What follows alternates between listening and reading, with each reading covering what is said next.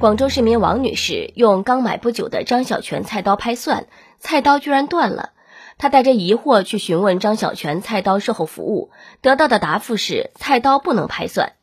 王女士将经历发到网上后，引发网友热议。七月十二号，记者以消费者身份向张小泉售后求证，客服告诉记者，消费者的力度掌握不好是会断的，所以我们刀具不建议横拍食物，如果拍蒜建议轻压。七月十四号，记者与张小泉方面取得联系，其证券部工作人员告诉记者：“呃，张小泉的刀具在研发生产过程中，对消费者的烹饪习惯呢，也是认真研究过的，并且在技术方面为此下了很多功夫。当然，我们还有很多提升空间。在产品销售过程中，我们也给出了产品使用指引，的确是不建议消费者用其购买的这款产品进行横拍大蒜、黄瓜等等操作。虽然已经超过售后期限，但为了对消费者表示歉意。”公司还是会无条件退款，并给出适合消费者使用习惯的刀具挑选小建议。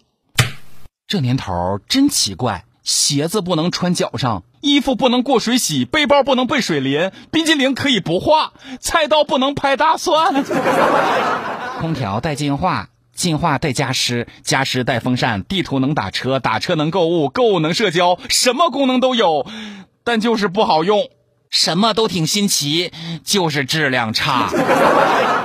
专刀专用我能理解，但是拍个大蒜就这样式儿的了，我还是有点不太理解。这就叫蒜你狠？蒜表示啊，西红柿、黄瓜、大白菜们，俺替你们报仇了。消费者是很务实的，蒜都不能拍，我还买你张小泉干什么？菜刀看上去简单又寻常，但是真正要研究起它的功能来。学问很深奥，真正有本事的厨师反而不会一把菜刀搞定所有，而是每一个步骤可能都有专用的工具。但是普通人只是做个饭、拍个蒜、拍个黄瓜，有时候可能还敲敲骨头，希望菜刀皮实一点，功能复合一点，也是合理的需求啊。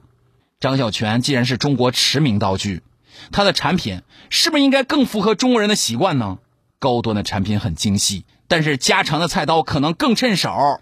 既然大家对于能不能拍如此的在乎，如此的关注，可见能拍蒜的刀还是有市场的。